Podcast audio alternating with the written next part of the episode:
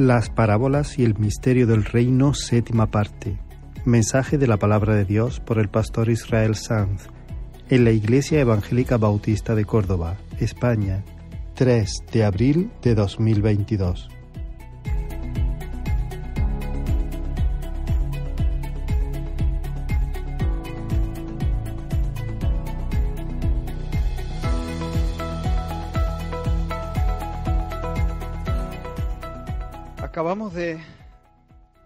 Representar un entierro y una resurrección. Cuatro, cuatro hermanos han descendido a la tumba líquida del bautismo para dar testimonio de que en virtud de su unión con Cristo han muerto a su antigua vida para participar de la vida resucitada de Jesús vinculados con Él, vinculados con el Rey, como el sarmiento está vinculado a la vid, las cosas viejas pasaron y aquí todas son hechas nuevas. Ha cambiado su fe, han cambiado sus esperanzas, ha cambiado su sistema de valores, sus lealtades son otras. Y quizá para algunos todo esto puede ser muy radical, muy radical, es, eh, muy, parece, puede parecer un poco exagerado, un poco incluso extravagante. Lo consideran una especie de desequilibrio. Estos cristianos son muy frikis, ¿no? Eh, y, algunos pueden incluso estar preocupados, ¿no? ¿Hace falta enterrar, enterrar? ¿Hace falta morir? ¿Hace falta sepultar? ¿Hace falta renunciar? ¿No es suficiente añadir a Jesús? ¿No es suficiente incorporar sus enseñanzas a nuestro sistema de valores? ¿Es que hay que darle muerte a cosas? Sí, es que hay que darle muerte a cosas. No, no es suficiente con añadir a Jesús. Porque el reino de Dios no es un aliño. El reino de Dios es una realidad que cuando está se impone, que cuando está se apodera del alma, se apodera del alma entera, lo reconfigura todo. Si eso no ha ocurrido, si no ha habido una completa reconfiguración, el reino entonces es que no ha venido. A lo mejor ha venido una forma de religión, a lo mejor ha venido una experiencia espiritual más o menos emocionante, o a, lo mejor ha venido un credo más o menos sólido, pero no el reino. Cuando viene el reino hay conmoción, conmoción. Porque el reino es el rey reinando. El reino es el rey reinando. Es Jesús por su espíritu, poniendo bajo su yugo amable nuestro cuerpo y nuestra alma. Y cuando Cristo reina, cuando Cristo manda, cuando Cristo asume el timón, cuando el Señor Jesús toma el volante, entonces nos salva. De hecho, nos salva gobernándonos. De esa manera nos salva. Si Él no es Señor, seguimos perdidos. Repito, el reino de Dios no es un aliño, es una realidad que viene a ser el centro de gravedad de toda la existencia. El Señor contó una historia que ilustra de forma elocuente lo que estamos diciendo. Se encuentra en Mateo 13, 44. Y de esta manera vamos a seguir con nuestra serie de mensajes que hemos llamado las parábolas y el misterio del reino. Hoy solamente leeremos un solo versículo, una parábola, una, historia muy corta y muy potente que el Señor contó y que nos ayudará a entender mejor cuáles son las verdades acerca de este reino de Dios o reino de los cielos. Mateo 13, versículo 44, tenéis el texto en pantalla. Dice, son palabras del, del Señor Jesús. Además, el reino de los cielos es semejante a un tesoro escondido en un campo el cual un hombre halla y lo esconde de nuevo, y gozoso por ello va y vende todo lo que tiene y compra aquel campo. Hasta ahí la lectura. Quiero hacer una oración para que el Señor nos guíe. Señor, ahora al encarar, Señor, tu palabra, te rogamos, Señor, que tú hagas milagro, milagro en nuestro corazón. Háblanos, Señor Cúranos, Señor. Que haya salvación y vida eterna manifestándose por tu poder y por tu bondad en esta mañana. Tú eres capaz, nosotros no. Tú eres capaz. Y porque tú estás, Señor, aquí, confiamos que cualquier cosa buena es posible. Tú puedes, Señor, levantar corazones totalmente desorientados. Tú puedes, Señor, manifestar tu gloria en medio de nosotros. Y, Señor, de todo corazón y humildemente te pedimos, hazlo, Señor. Hazlo en el nombre de Jesús. Amén. Aquí tenemos a un hombre, un hombre con una inclinación básica, con un deseo connatural, un deseo que lo imanta, que lo atrae. ¿Lo atrae hacia dónde? Hacia la felicidad. Nuestro texto no lo dice abiertamente, pero lo deja, lo da a entender. Este tipo, el tipo del campo, quiere ser feliz. Todo lo que hace, lo hace hacia esa felicidad, para responder a ese apetito. Y en eso este hombre es igualito a ti, igualito a mí. Cada uno de nosotros llevamos metido en los huesos un anhelo de realización, un anhelo de plenitud. ¿Eso es malo? No, no es malo, eso es natural. Eso responde al diseño divino y por lo tanto eso es bueno. Nuestros padres fueron creados con una sed innata de bienaventuranza o como dirían los antiguos, de beatitud. Felicidad, vamos, para entendernos. En palabras sencillas, venimos de fábrica con una noble tendencia a la felicidad. Un corcho, por naturaleza, si él solito no se puede sumergir en el agua, no puede bucear, no responde a su, a su naturaleza. Y un ser humano, igual que el corcho no puede bucear, una persona no puede preferir la desdicha, no puede es incapaz de orientarse a sí mismo hacia la infelicidad. Una persona puede asumir sacrificio, eso sí. Una persona puede abrazar el sufrimiento. Sí.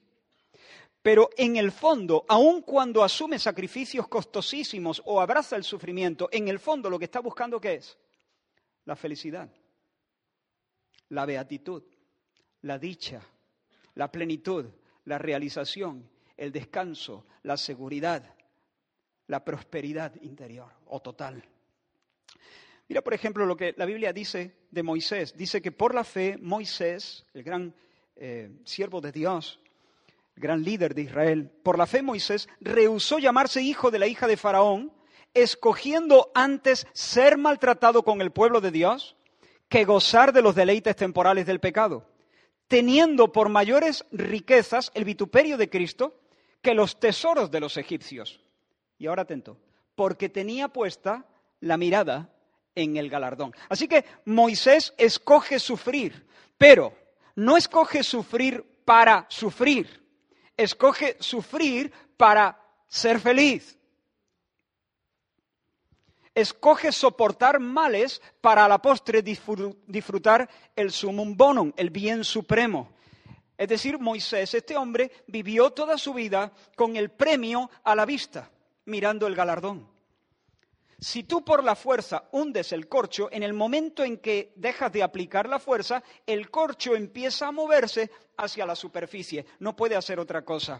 Y si tú pones un ser humano en el escenario de la vida, no importa quién sea, no importa dónde tú lo pongas, en el momento en que lo dejas, ese ser humano se estará moviendo siempre indefectiblemente, buscando con cada uno de sus movimientos su dicha. Y en esta búsqueda sin tregua de la felicidad, te pasa a ti, te pasa a ti, te pasa a ti, me pasa a mí, nos pasa a todos, nuestra alma se implica con todas sus facultades. Por una parte, el intelecto, es una de las facultades del alma, el intelecto evalúa, evalúa las cosas, por otra parte, la voluntad, la otra gran facultad del alma, la voluntad las quiere, las persigue, las busca. Con el intelecto, con nuestra razón, con nuestro entendimiento, ponemos la realidad que se nos presenta en una balanza, calculamos el valor de las cosas. Por ejemplo, la salud. Miramos la salud y le ponemos un precio. Escaneamos con nuestro intelecto esa realidad a ver cuánto vale la salud, inmediatamente le otorgamos un lugar en nuestra escala de valores. Para algunos la salud vale todo prácticamente, para otros la salud no tiene tanta importancia. Pero cada uno evalúa, tú, tienes en algún lado de tu escala de valores la salud. Y eso que hacemos con la salud lo hacemos con cada cosa. Miramos el éxito profesional, le ponemos precio. Los amigos, el placer de la comida, la figura, la popularidad, la identidad nacional, el sexo, la ropa, Dios, la vida, la casa, el trabajo, a todo le ponemos precio. Nuestro intelecto, nuestro entendimiento siempre está calculando, evaluando, asignando un valor, un precio a las cosas. Utilizo valor y precio indistintamente en este momento. Así que la inteligencia nos ayuda a eso, a percibir la naturaleza de las cosas, la importancia de las cosas, la utilidad de las cosas. Y entonces, algunas cosas las apreciamos, algunas cosas las menospreciamos, algunas cosas las despreciamos. De manera continua. Siempre nuestro entendimiento juzgando cuánto valen las cosas. Cuando un bandido nos apunta con una pistola al pecho y nos dice la bolsa o la vida, bueno, la razón es importante aquí. Nos ayuda. O cuando el doctor nos dice dieta sana o colesterol disparado y riesgo real de infarto. Pues la razón nos debiera enseñar que la vida vale más que la bolsa y que la salud vale más que los pasteles. Nos debiera enseñar eso. Y este tipo de deliberaciones, como he dicho, las hacemos las hacemos con la facultad del entendimiento. Pero nuestra alma no solamente tiene entendimiento, como he dicho, tiene voluntad.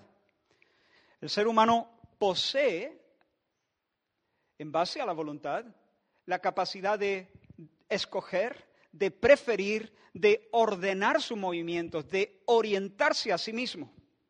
La inteligencia conoce, la voluntad quiere, la voluntad se mueve a la luz de esa percepción. Con la voluntad decidimos, queremos, nos apegamos, tendemos, nos inclinamos, sentimos afición, buscamos, nos determinamos, nos orientamos hacia a, nosotros mismos, enfilamos la proa de nuestra vida, orientamos las velas, llámalo como quieras, pero es ese movimiento de nuestra voluntad lo que nos enfila en proseguir aquello que consideramos que nos va a dar la felicidad.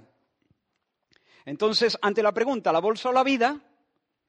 La voluntad, informada por el entendimiento, por la inteligencia, se pone de cara a la vida y le da la espalda a la bolsa. Y enseguida esa persona, usando las facultades de su alma, inteligencia y voluntad, se saca el dinero o la cartera del bolsillo y se la da al bandido. Imagina esta escena cotidiana, ¿no? Tú entras en una tienda, ves unos zapatos en una estantería que te llaman la atención, oh, qué, chulo, ¿no? Te acercas en línea recta a los zapatos y ¿qué, haces, ¿y qué haces enseguida? Después de mirarlos un poco, le miras el precio, 70 euros. En ese momento tragas saliva. Y en ese momento tu alma está trabajando. Tu intelecto está calculando. ¿Qué vale más? ¿Qué vale más? ¿Los zapatos en tus pies o los 70 euros en tu bolsillo. Tú estás evaluando. Y según la información que tu entendimiento le da a tu voluntad, tu voluntad escoge un camino o escoge otro. O sales huyendo de la tienda, eh, le das la espalda a los zapatos o suelta los billetes, ¿no?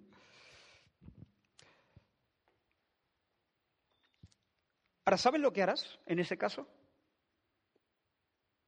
¿Sabes lo que harás indefectiblemente en ese caso?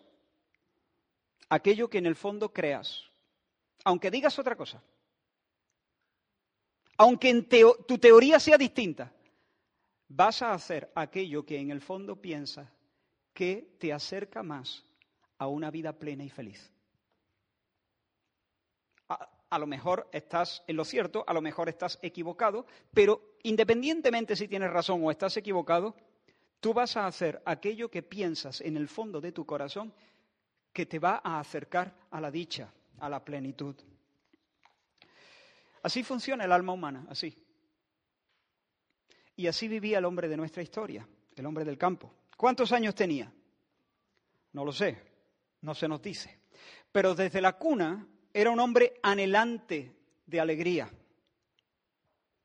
No sabemos si tenía muchas posesiones, si tenía pocas posesiones. Sí sabemos que tenía algunas posesiones.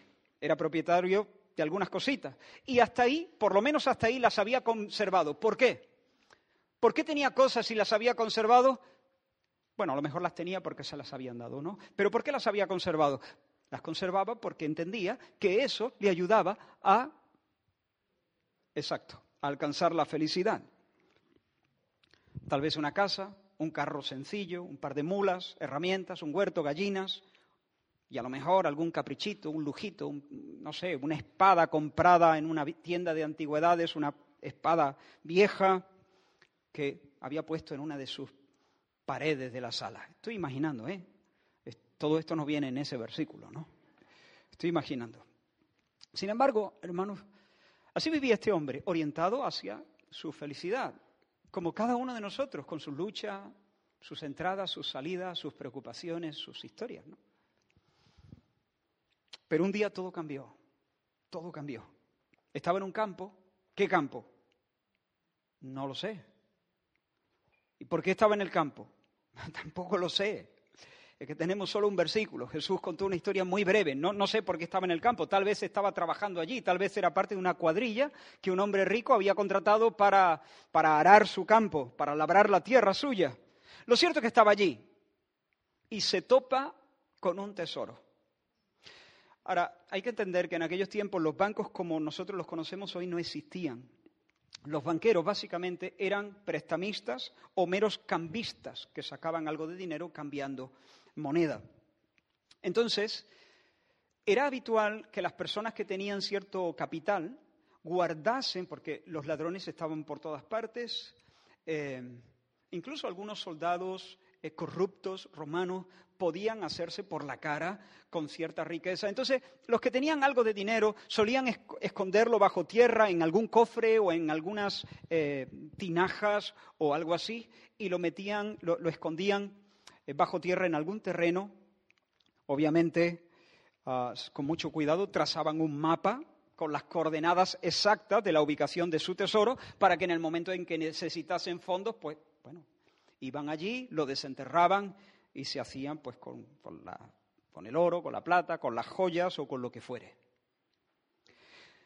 Y yo imagino, déjame que siga imaginando, tal vez este hombre está despedregando el terreno para luego labrarlo y cultivarlo, cuando de repente hunde su pico en una vasija enterrada.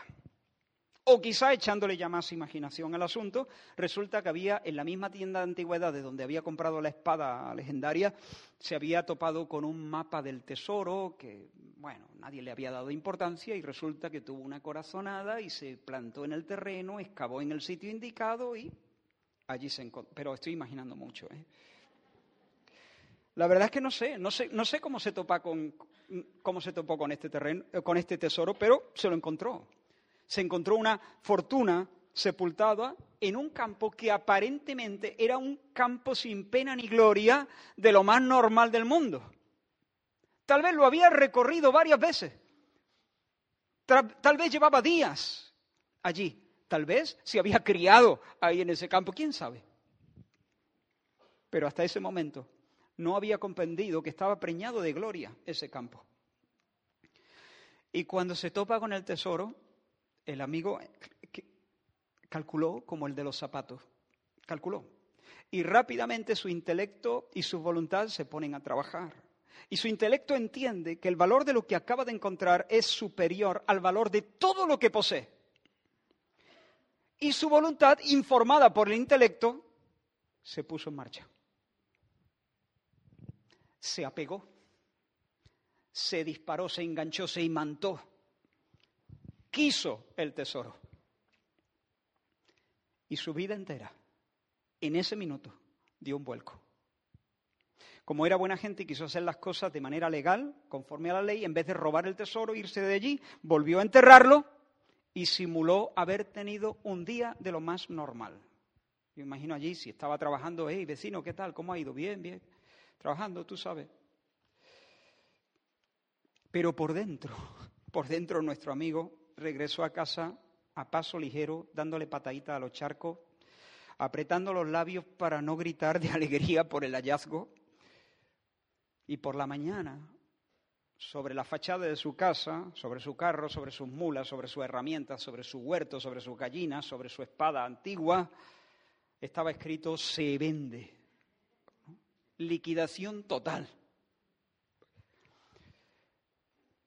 Tal vez hasta aquí esas cosas habían sido sus tesoros, pero ahora el centro de gravedad de su vida había cambiado. Su corazón se ha mudado. Fue el Señor el que nos dijo, allí donde está el tesoro de uno, allí está el corazón. ¿Dónde se le había quedado el corazón a ese hombre? Desde la tarde anterior tenía el corazón a medio metro debajo de tierra. Se le iban los ojos del corazón, ¿no? Miraba hacia el horizonte, hacia el campo una y otra vez. Sus pensamientos volaban al campo, al tesoro más bien, al tesoro del campo, ¿no? Al oro del cofre del hoyo del campo. Y todas sus empresas y movimientos de repente se redujeron a uno, se concentraron en una sola actividad, reunir el dinero suficiente para comprar el campo y hacerse legítimamente con la fortuna. Menospreció la casa, menospreció el huerto, menospreció la espada, menospreció los muebles, menospreció hasta el diente de oro que tenía, se lo quitó. La pelliza de, armiño, eh, eh, los abrigos, dejadme imaginar. Todo, dice Jesús, que todo, lo vendió todo, todo. Ahora, no es que la casa no tuviera valor, no es que no tuviera valor los muebles o la espada, pero es que en comparación, en comparación, este es el tema, en comparación con aquel campo lleno de oro, eran minucias, calderilla, todo era calderilla, eran cosas insignificantes. Ahora, piensa esto, durante un tiempo, mirando a ese hombre a ras de suelo, sin saber exactamente todo lo que está pasando, ese hombre tuvo que parecer un insensato, un friki, como he dicho antes, un excéntrico, un pirao. por lo menos, si no pirao, una persona muy exagerada, muy exagerada, como, como los cristianos. ¿no? Pero vecino, ¿va a vender también la cama y las mantas para comprar un terreno? sí, sí, yo no digo que el terreno no valga. Te lo están vendiendo a un precio justo. Pero ¿y cuando tenga ese terreno qué va a hacer? Si es que lo has vendido todo. ¿Qué va a hacer? ¿De qué va, que va a vivir debajo de un árbol? ¿Y que va a comerte las piedras del terreno? ¿Y cómo te vas a abrigar? ¿Que va a hacer un hoyo y te vas a meter dentro para abrigarte? Vecino, ¿no te estará obsesionando demasiado? ¿No te puedes tomar las cosas con un poquito más de sensatez, de más calma, ve tranquilamente? ¿Tienes que vender todo ahora, ya aquí, sin dilación? ¿No puedes esperar a ahorrar un poquito más para que puedas comprar el campo quedándote, dejando algo en la cuenta? Para que, para que no, te no te quedes al aire. Yo me imagino a este hombre diciendo, tranquilo, tranquilo amigo, gracias de verdad por tu preocupación, es que quiero ese campo. Tú tranquilo, que yo sé lo que estoy haciendo. De hecho, nunca he estado más seguro de, algo. Eh, y sí, a lo mejor, a lo mejor hago un hoyo. Lo cierto, hermanos, es que Jesús nos dice que lo compró. Lo compró. Y ya no nos dice más nada, pero todos nosotros sabemos qué pasó después. ¿Qué pasó después? Se fue, se fue a, cuando cayó la tarde, cayó la, se fue a por el tesoro. Y yo me imagino que a la mañana siguiente, eh, a la mañana siguiente se fue a comprar sus mulas, que la había, y un par de caballos, y un carro con varios ejes, y vestidos nuevos para su señora, y regalitos para los niños, y regalitos para el niño del vecino, y contrató una empresa para hacerse una casa con piscina y pista de pádel en la parte alta de su terreno. Y recuperó su, su diente de oro y le incrustó un diamante. Yo creo, hermano, que todavía ese vecino imaginario todavía se está rascando la cabeza y dice, ¿aquí qué ha pasado? Jesús nos enseña, el reino de los cielos es así. Así es el reino de los cielos. Un día, un joven, un joven de Tarso, estaba en un campo, en realidad iba camino a Damasco, con el propósito de borrar del mapa a los cristianos. Y de repente se dio de bruces con un tesoro. En realidad, más bien fue atropellado, el tesoro lo atropelló a él, más bien. Así cuenta su experiencia cuando estaba delante del rey Agripa. Yo, dice Pablo, estamos hablando del apóstol Pablo, yo ciertamente había creído mi deber hacer muchas cosas contra el nombre de Jesús. Yo había creído que era mi deber perseguir el nombre y la causa de Jesús. Encerré en cárceles a muchos de los santos, de los cristianos. Los forcé a blasfemar y enfurecido los perseguí hasta en las ciudades extranjeras. Mira, al igual que el hombre de nuestra historia, Pablo estaba a escasos centímetros del tesoro con mayúscula y no se daba cuenta.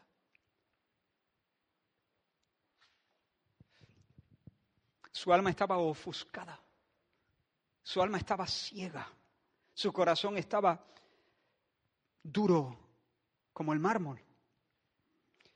Sigo leyendo el testimonio de Pablo.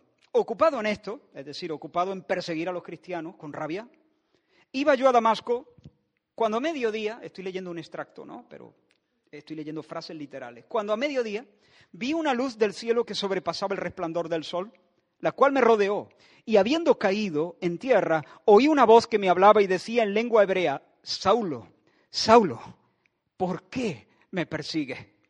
Dura cosa te es dar coces contra el aguijón. Yo entonces dije, ¿quién eres, Señor? Y el Señor dijo, yo soy Jesús, a quien tú persigues. Pero levántate y ponte sobre tus pies, porque para esto he aparecido a ti, para ponerte por ministro y testigo de las cosas que has visto y de aquellas en las que me apareceré a ti. Te envío, te envío a los gentiles, para que abra sus ojos, para que se conviertan, para que reciban por la fe que es en mí perdón de pecados y herencia entre los santificados.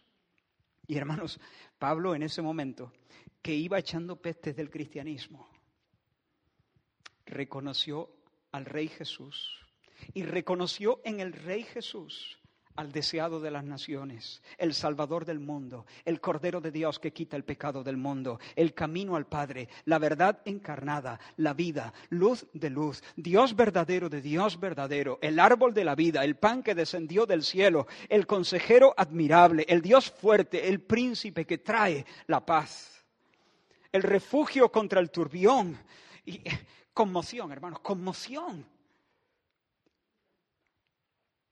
De ahí en adelante Pablo no pudo vivir de otra manera, sino enfocado. Su vida avanzó en línea recta, como una flecha disparada al blanco.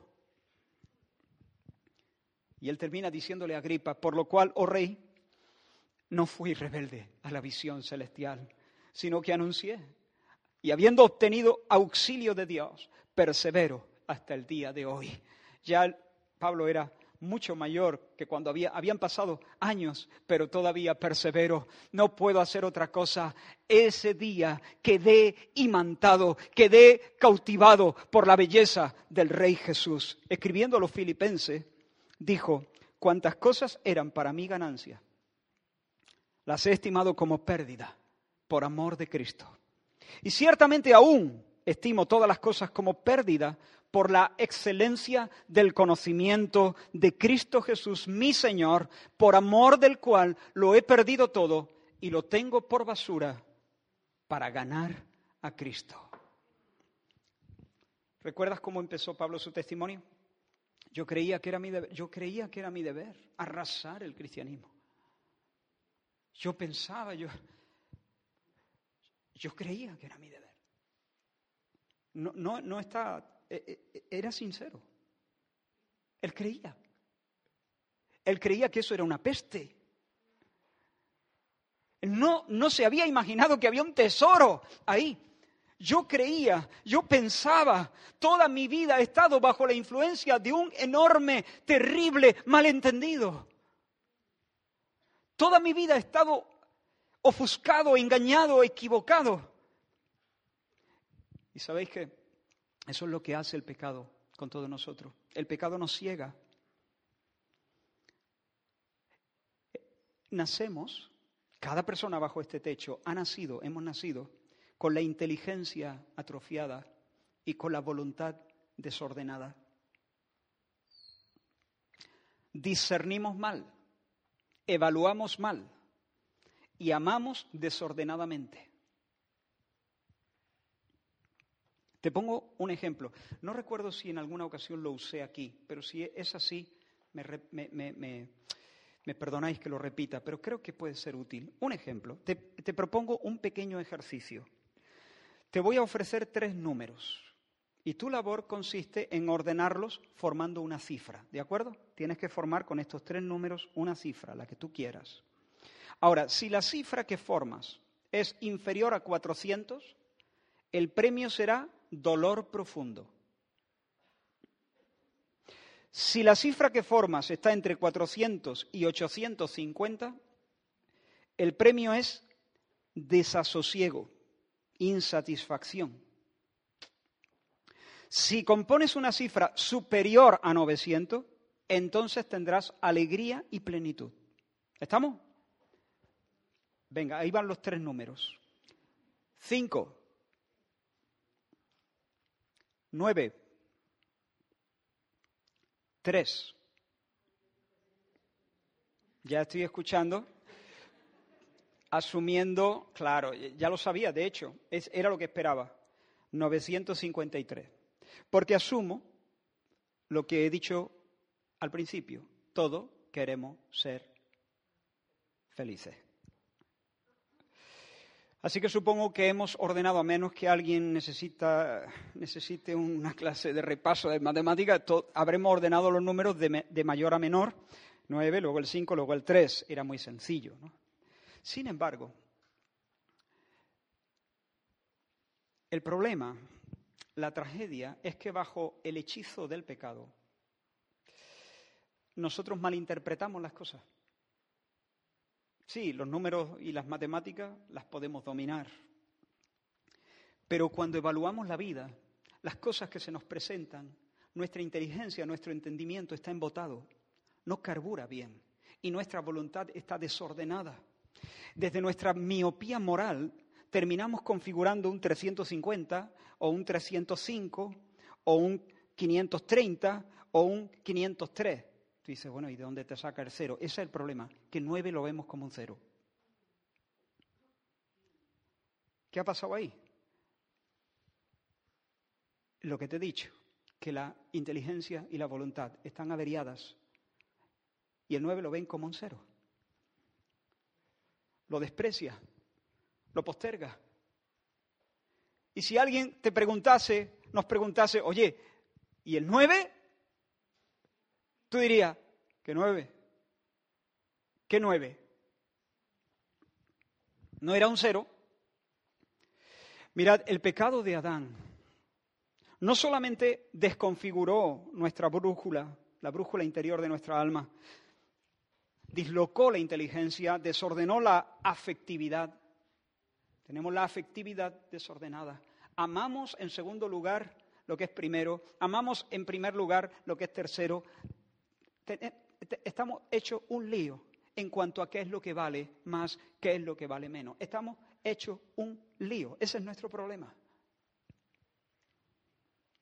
Pero no solamente el pecado hizo eso, formó un embrollo en nuestra alma, sino que además nos colocó bajo el hechizo de Satanás. La Biblia dice, el apóstol Pablo también, que el Dios de este siglo cegó, el Dios de este siglo es Satanás cegó el entendimiento de los incrédulos para que no les resplandezca la luz del Evangelio de la gloria de Cristo, el cual es imagen de Dios. Es decir, estamos ciegos a la gloria. Podemos tener el tesoro en las narices y verlo como una baratija, no, entenderlo, ver el 9 como un cero. Podemos tener el tesoro bajo nuestros cerca una cuarta y menospreciarlo y dar un bostezo delante de él y seguir con nuestra casa, nuestras mulas, nuestro huerto y nuestra espada. Pero gracias al Señor el pasaje no termina ahí. Pablo sigue diciendo, dice que el Dios de este siglo cegó el entendimiento de los incrédulos para que no para que no vean el brillo de la gloria de Cristo en el evangelio. Pero sigue diciendo Pablo, pero no, no nos predicamos a nosotros mismos. En medio de este panorama desolador, en medio de esta batalla espiritual, nosotros no nos predicamos a nosotros mismos, sino a Jesucristo como Señor y a nosotros como vuestros siervos por amor de Jesús. Porque Dios, ahora escucha, porque Dios que mandó que de las tinieblas resplandeciese la luz, ¿cuándo fue eso? ¿Cuándo mandó Dios que de las tinieblas resplandeciese la luz? Eso está en la primera página de la Biblia. Dice, la tierra estaba desordenada y vacía. Pero Dios irrumpió en el caos con su voz poderosa y dijo, sea la luz. ¿Y qué pasó? Fue la luz. ¿Cómo le llamamos eso? Eso es el Génesis, Génesis. Pues Dios que hizo que de las tinieblas resplandeciese la luz, que mandó que de las tinieblas resplandeciese la luz, es el que resplandeció en nuestros corazones. ¿Cómo se llama eso? Regénesis. El otro Génesis, el Génesis más potente, es la nueva creación, el nuevo nacimiento.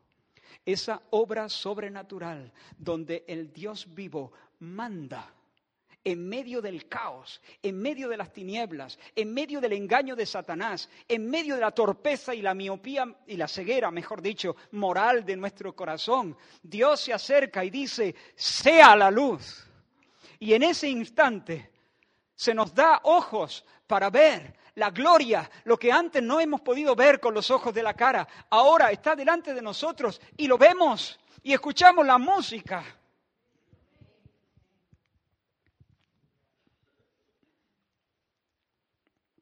Hasta que eso no ocurre, un pecador puede estar a una cuarta del tesoro toda su vida y vivir ajeno completamente a la belleza y a la gloria. Pero cuando eso ocurre, el alma cobra vida y entonces conoce, el intelecto conoce, conoce, aprecia, aprecia la belleza de Dios, la supremacía de Dios, la dignidad de Dios, el amor de Dios, el, el poder de Dios. Todo eso lo ve, lo aprecia en el rostro de Jesucristo. En el rostro de Jesucristo ve todo eso. Y no solamente lo aprecia con su entendimiento, lo capta. Su entendimiento capta. Su voluntad siente el tirón de Dios. El tirón el tirón de Dios. Hasta ese minuto otras cosas estaban dando el tirón a sus almas. La familia, la comida, el fútbol, la colección de sellos, eh, la novia, los estudios, el dinero, la ropa, el cutis, los músculos. Pero en ese instante cuando Dios dice, sea la luz, la voluntad queda cautivada por el tirón de Dios. El corazón se muda, recoge sus bártulos y se muda a la tierra del amor de Dios en Cristo. Lo vende todo, lo vende todo, todo lo desplaza, todo lo posterga. Que era un nueve, era un nueve. Y en ese minuto empieza a tirar a todos los números para atrás, para dejarle al nueve la primacía. En una ocasión Jesús iba caminando y grandes multitudes iban con él. Y se dio la vuelta y dice el evangelista Lucas que volviéndose les dijo, si alguno viene a mí y no aborrece a su padre y madre y mujer e hijos y hermanos y hermanas y aún también su propia vida, no puede ser mi discípulo. Qué fuerte, ¿no? El que no lleva su cruz y viene en pos de mí no puede ser mi discípulo. El que no ama menos, el, que, el que en comparación a mí no está dispuesto a postergar al Padre, a postergar a la madre, a postergar al hijo, a postergar la empresa, a postergar las ambiciones, a postergar tus sueños más caros, a postergar hasta tu vida no puedes ser mi discípulo. Cristo o tu madre.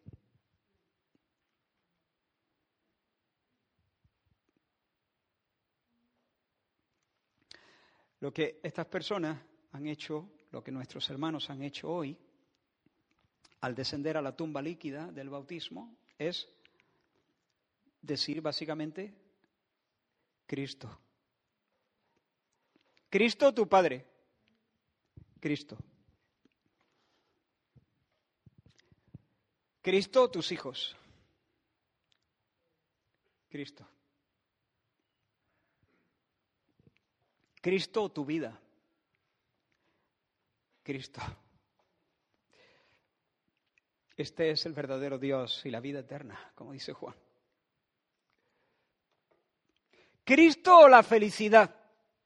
Hmm. ¿Ahora qué? Es fácil. Cristo es mi felicidad.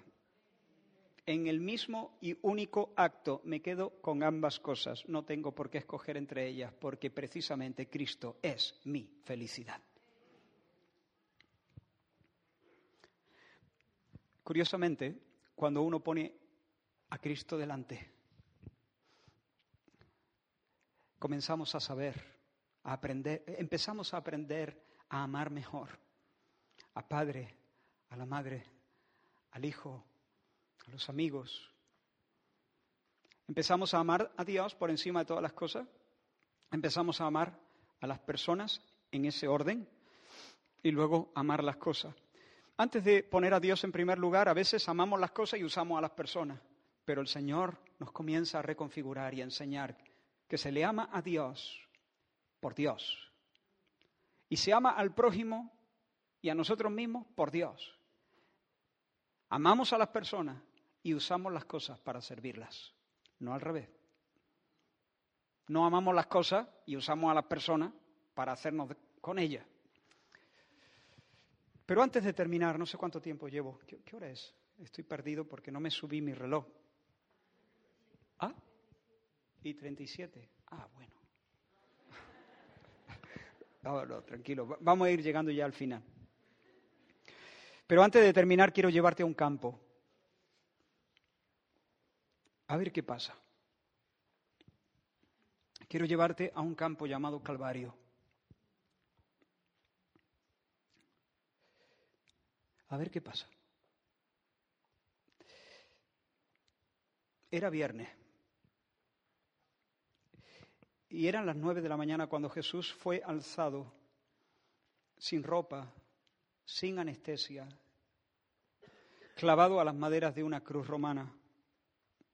Nunca se había visto un hombre tan desolado y tan, aunque suene fuerte esta palabra, teológicamente es correcta, Nunca se había visto un hombre tan desgraciado.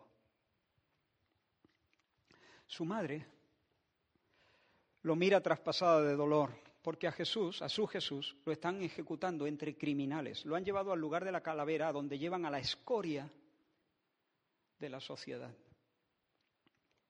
Los líderes se burlan de él, los que pasan también le menosprecian, vomitan sus burlas contra él, se las tiran como pedradas el Cristo se muere entre abucheos. Incluso los que mueren a su lado se suman al escarnio. Al principio dos, luego uno se retracta, pero al principio los dos que mueren a su lado se suman a la burla. Y así el tiempo transcurre lentamente. ¿Y qué hace el Padre? ¿Qué hace Dios Padre? Cuando eran las doce, Tres horas después, una extraña oscuridad cubre toda la tierra. Y ahora tenemos que entender, a lo largo de la escritura, la oscuridad, las tinieblas son, en muchos casos, un símbolo del juicio de Dios, de la maldición, del castigo. Como sucedió en Egipto, Dios castigó, una de las plagas eran tinieblas, tinieblas en la tierra. Bueno, pues Dios puso sobre la cabeza de su Hijo amado, golpeó la cabeza de su Hijo amado con la misma plaga con la que golpeó la nación de Egipto, el cielo estaba juzgando, el cielo estaba cayendo a plomo sobre el bendito de Dios. Entre las doce y las tres, las tres horas siguientes, solo negrura, abandono. Y a la hora novena, dice Marcos, Jesús clamó a gran voz, diciendo, Eloi, Eloi, lama sabactani, Dios mío, Dios mío, ¿por qué me has desamparado? Nunca, nunca nadie estuvo tan solo. Sobre este madero hay un hombre santo, dejado de la mano de Dios, por así decirlo, entre comillas. Todo está en su contra, los soldados romanos, los líderes judíos, los que pasan, los que mueren junto a él, y el Padre, y el Padre. También Dios le ha declarado la guerra. También Dios dirige contra él sus flechas. Ahora, no te confundas. El Padre lo ama, lo ama, lo ama como nosotros nunca podremos entender, ni en mil eternidades. Lo ama, lo ama con todo su corazón. Ese hijo, ese hijo suyo es el deleite de su corazón. Esa es la fiesta de su, de su corazón. Lo ama, lo ama pero lo destroza. Lo ama pero lo sentencia. Lo ama pero no lo, no lo socorre. Lo ama pero enmudece ante su sufrimiento. ¿Por qué? El profeta Isaías dijo por qué. En el famoso capítulo 53 del libro que lleva su nombre, el profeta dice ciertamente, llevó a él, Jesús, nuestras enfermedades y sufrió nuestros dolores. Y nosotros le tuvimos por azotado, por herido de Dios, le tuvimos por herido de Dios. Y sí, fue herido de Dios y abatido. Pero ahora mira, mira el porqué. Isaías sigue diciendo, pero Él fue herido por nuestras rebeliones, molido por nuestros pecados, por causa de nuestros pecados. El castigo de nuestra paz, el castigo que era necesario aplicar para conducirnos a nosotros a la reconciliación y a la paz con Dios, cayó sobre él y por su llaga, por su herida, fuimos nosotros curados. Todos nosotros nos descarriamos como ovejas, cada cual se apartó por su camino, pero el Señor cargó en él el pecado de todos nosotros. Por eso el Padre lo ama, pero lo destroza. En la cruz Dios Padre trató a Dios Hijo como si Él hubiera vivido tu vida para poder tratarte a ti como si tú hubieras vivido la suya. Mírale, está recibiendo el castigo por pecados que nunca mereció, eh, eh, que nunca cometió. Dios Padre castigando tus vicios en la persona de su Hijo. Jesús muriendo por ti. Jesús muriendo en tu lugar. Ahora, estamos todavía en ese campo.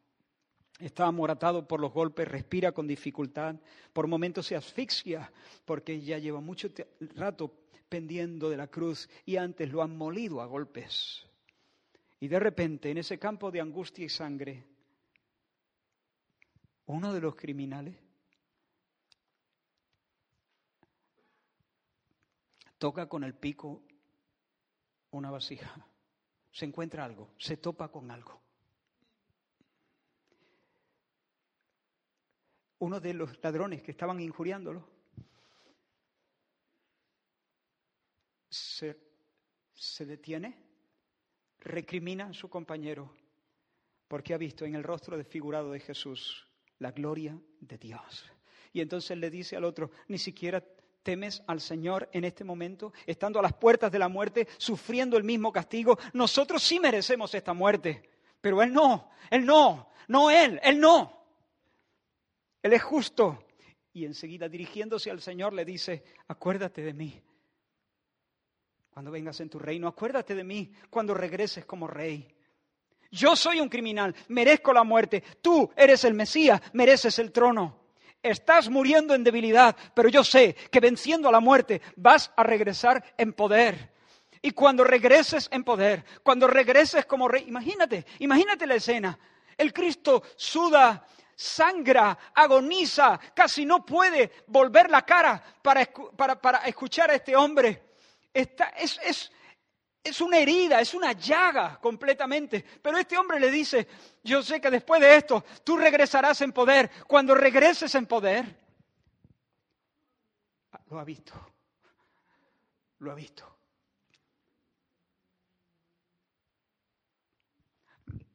Los líderes, los que pasan, el otro criminal, se sigue burlando de, de Jesús. No ve nada especial, un hombre que muere.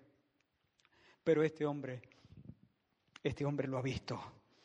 Cuando vengas con poder, cuando vengas en tu reino, acógeme, acógeme en tu fila, porque ahora, en este minuto, te doy mi lealtad. Tuyo es el aliento que me resta, que no es mucho. Y cuando tú domines sobre el cielo y la tierra, cuéntame como uno de tus amigos. Acuérdate de mí cuando vengas como rey. Me imagino a este hombre diciendo a duras penas estas palabras con mucha dificultad porque también se asfixiaba. Pero por dentro, ¿qué? por dentro tiene el pecho lleno de alegría. Por dentro le está dando pataditas a los charcos. Por, dentro está vibrando de gozo porque se acaba de encontrar un tesoro. Yo espero que en este minuto, estamos ya terminando, yo espero que ahora mismo haya personas vendiéndolo todo. Ah, ya, que vuestros, en vuestros corazones, en algunos de vuestros corazones se esté poniendo el letrero, liquidación total, se vende todo. Una pregunta. ¿Qué hubiera pasado si el hombre de la parábola, nuestro hombre, después de venderlo todo, no hubiera reunido el dinero suficiente para comprar el campo? Imagínate. Sí, lo ha vendido todo, pero después de, de contar lo que ha reunido, no da. No tiene el dinero suficiente para pagar el precio. ¿Qué hubiera pasado? Es una pregunta que no, no ha lugar, no ha lugar. Porque esa posibilidad no entra en la mente del Señor que contó la historia. Así que sácala de tu, de, tu, de tu mente. ¿Por qué? Porque el reino no se compra por una cantidad concreta. El reino se recibe gratuitamente cuando, y ahora está la clave, cuando se valora por encima de todo lo demás. Es decir, el Señor nos dice, si eres capaz de amarlo por encima de todo, es tuyo. El tema de vender es, sencillamente para mostrar eso, ese punto.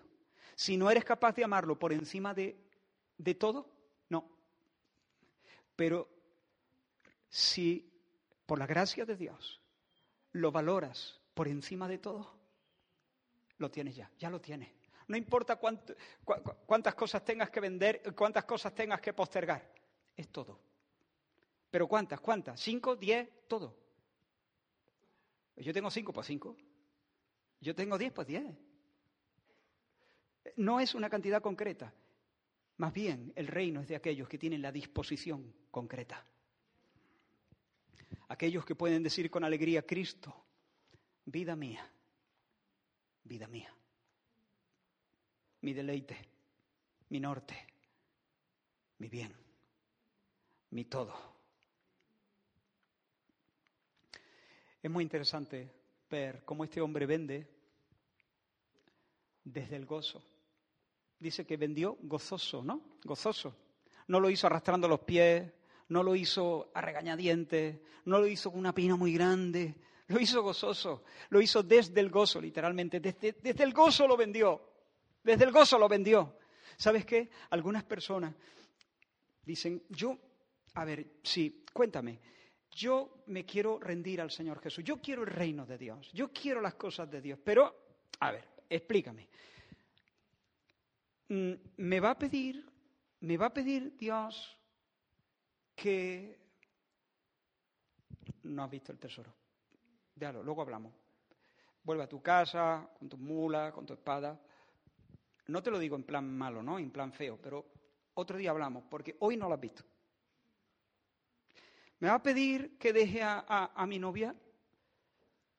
No has visto el tesoro. ¿Me va a pedir, ¿qué, ¿qué, me va a pedir con respecto a mi economía? ¿O con respecto a mis sueños? ¿O me va a pedir que me ponga a mal con mi familia? ¿O me va a pedir que me ponga a mal con mis amigos? ¿Qué va a ser de mi reputación? ¿Qué van a decir de mí? ¿Va a involucrar esto que yo... No ha visto el tesoro. Porque el que ha visto el tesoro no regatea. El que ha visto el tesoro sale corriendo. a vender todo lo que tiene, todo lo que tiene, a postergarlo todo y a quedarse con una sola cosa. Porque el que se queda con eso, lo tiene todo. Cristo más nada es igual a todo. Cristo más nada es igual a todo. Te animo, te animo, dalo todo, dalo todo. Reputación, religión, tradición familiar, amigos, bienes materiales, empleo, novio, la vida, los proyectos, las ambiciones, todo, todo, todo. Si has visto el tesoro, lo hará con una canción en el pecho. Contento, contento. El rey reinando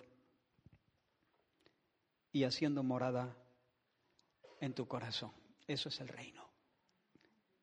¿Cuánto vale? El rey reinando y morando en tu corazón. Vuélvete en el nombre del Señor ahora mismo a Él. Vuélvete a Él. Arrepiéntete. Corre a la torre de su nombre. Abrázate a Él. Dile, Señor, me entrego. Me entrego completamente. Creo que Jesús es el Cristo, el Hijo del Dios viviente, mi sustituto en la cruz del Calvario, el vencedor de la muerte, el Rey soberano que está sentado a la derecha de Dios, como la majestad en los cielos. Y yo con gozo, ahora lo he entendido, con gozo. He visto cómo ese ladrón en el campo del Calvario, he visto el tesoro. Y ya no puedo vivir sin sorber, sin, sin, sin, sin beber, sin comer de ese amor bendito. Vamos a orar. Gracias, Señor. Gracias, Señor. Gracias por tu palabra. Gracias por abrir nuestros ojos a tu hermosura. Y aún abiertos nuestros ojos, reconocemos tantas veces que nos ofuscamos, nos ofuscamos, Señor. Hay una niebla que viene y aún habiendo probado tus bondades, nuestro corazón se endurece. Renuévanos, Señor, hoy. Que otra vez podamos ver la gloria de Dios en tu rostro. Pero de una manera especial, Señor, a aquellas personas que nunca te han visto como el tesoro, han conocido cosas de ti, Te ruego que ahora, de alguna manera, con cada uno tú tienes tu forma, con cada uno tú tienes una historia muy particular. Pues hazlo, Señor. Acércate a ello y dile sea la luz. En el nombre de Jesús. Amén.